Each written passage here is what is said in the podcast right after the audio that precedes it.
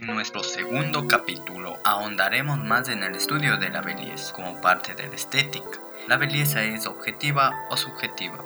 Si sostenemos que la belleza es objetiva, estamos diciendo que se encuentra en la realidad exterior, es decir, fuera de nosotros. Si decimos que es subjetiva, es decir, que se encuentra dentro del sujeto y que éste la aprecia. En este punto la belleza va a depender del gusto. Pocos ven lo que somos, pero todos ven lo que aparentamos.